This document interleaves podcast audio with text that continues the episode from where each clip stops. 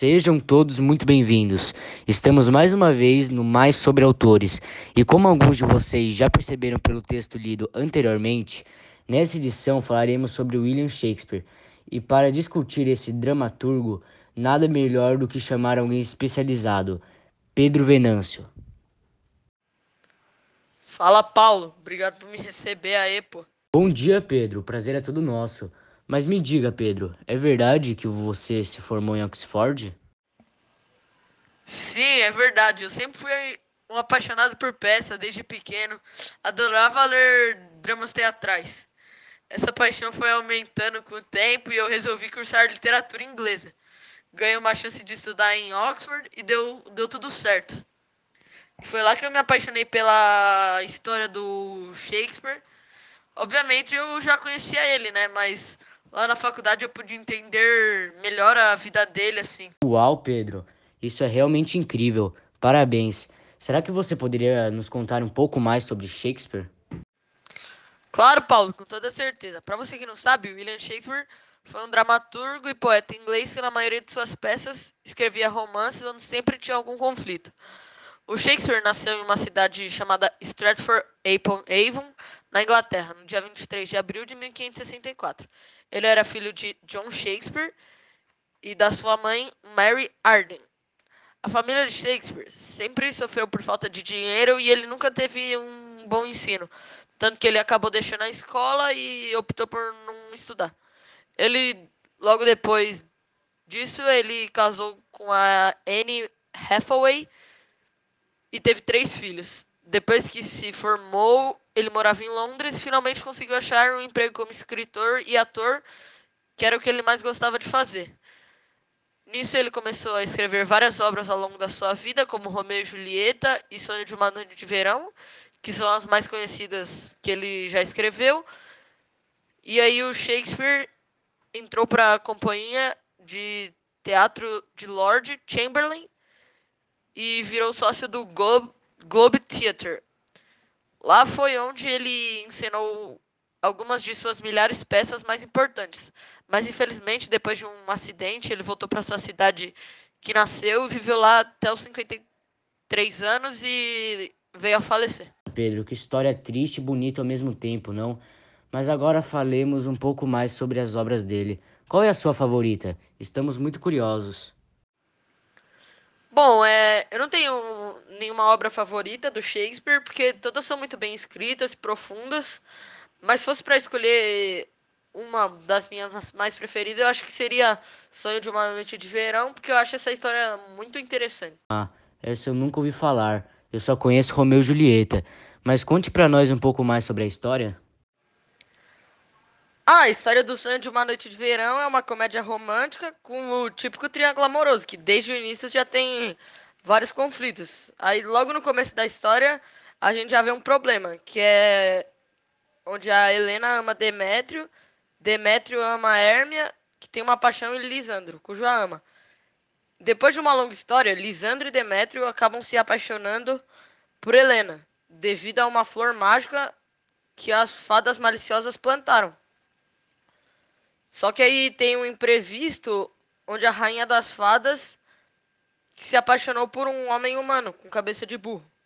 Aí no final acaba tendo dois casais, que é Lisandra com Hermia e o Demétrio com Helena.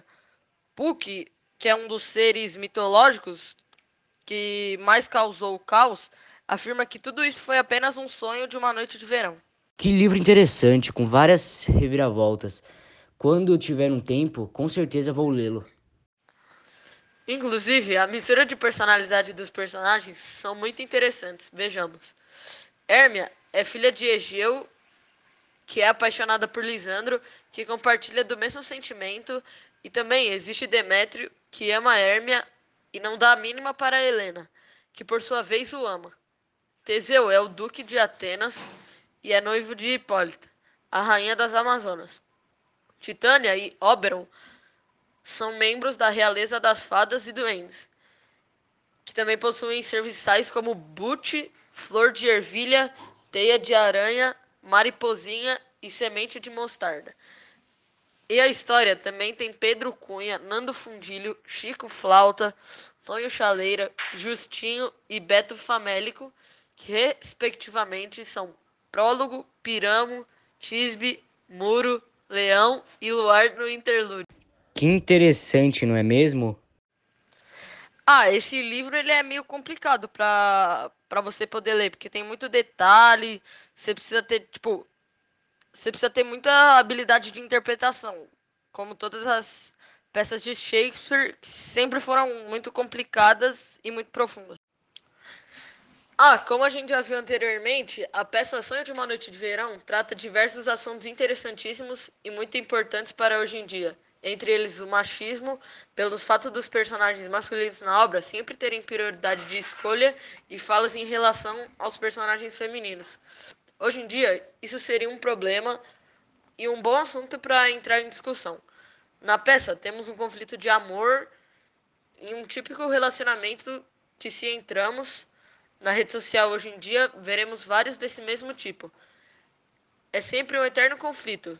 E o mais interessante é que, como William Shakespeare, que é, um, que é de uma década tão distante, conseguiu associar todas as peças dele com os acontecimentos de hoje em dia. Realmente muito impressionante, né? E foi realmente por isso que Shakespeare ficou para a história da literatura inglesa, não é mesmo? Falando nisso, será que você consegue algum, alguma obra atual que se inspirou em Sonho de uma Noite de Verão?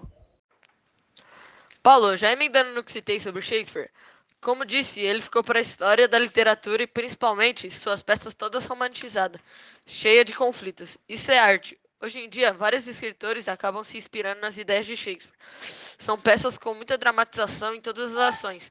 Por exemplo, temos alguns romancistas que se inspiram muito em William Shakespeare, como Machado de Assis e alguns mais atuais, como Herman Melville, escritor de Moby Dick. Obrigado por nos passar um ensinamento a mais sobre William Shakespeare, que realmente ficou para a história da literatura. Novamente, muito obrigado por tudo e até a próxima. Ah, foi um prazer participar do seu podcast. Sempre que possível, volta aí. É tudo nosso. Falou. Muito obrigado, Pedro. Muito obrigado, Paulo. Agora vamos ficar com Ana, Enzo e Bárbara, que irão nos declamar um trecho do livro Sonho de uma Noite de Verão. Que Deus te acompanhe, Helena. Tão linda. Para onde estás indo? A mim estás me chamando de linda? Pois essa palavra pode desdizer. Demétrio ama a beleza em ti. Ah, como é feliz a tua beleza!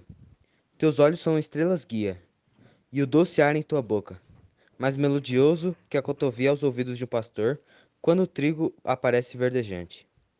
Quando surgem nos espinheiros os primeiros botões de flor. As enfermidades são contagiantes, mas ah, contagiosa fosse a formosura. Gostaria eu de contagiar-me de tuas palavras. Linda Hérmia, antes de partir. Meus ouvidos deveriam infectar de tuas vozes, e meus olhos dos teus olhos. Minha boca deveria contagiar-se da doce melodia de tua boca. Fosse o meu mundo excluído dele Demétrio. Do resto eu abriria a mão, para que a ti fosse transferido. Ah, ensina-me, Hérmia, a aparecer-me contigo, ensina-me com que artes tu balanças o movimento do coração de Demétrio. Meu olhar te estranha e, no entanto, sim, ele me ama. Quisera eu que o estranhamento de teu olhar a meu sorriso ensinasse tais práticas.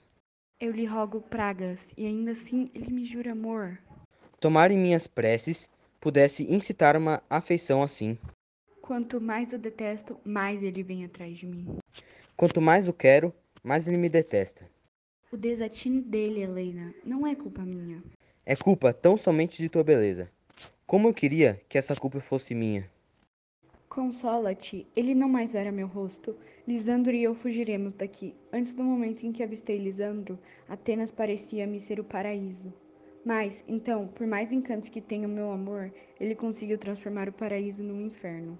Helena, a você nossos planos revelaremos amanhã à noite, quando a febre contemplar o próprio rosto prateado, no espelho das águas decorando com pérolas liquefeitas da grama, de tantas folhas cortantes compostas naquela hora que sempre oculta os amantes em fuga pelos portões de Atenas. É quando pensamos partir. Na floresta, onde seguidas vezes tu e eu, sobre canteiros de pálidas prímulas, costumávamos nos deitar, aliviando nossos corações de seus doces segredos. Lá, meu Lisandro e eu temos encontro marcado, e, de lá, desviaremos nosso olhar para longe de Atenas, para buscar novos amigos e a companhia dos que agora nos são estranhos. Adeus, minha doce companheira de folguedos. Reza por nós e que te traga boa sorte o teu Demétrio. Mantém tua palavra, Lisandro. Devemos deixar passar fome nossos olhos, que careçam eles daquilo que alimenta os amantes. Até amanhã na escuridão da meia-noite. Manterei minha palavra, Hermia. Helena, adeus, que Demetério adore você tanto quanto você o adora.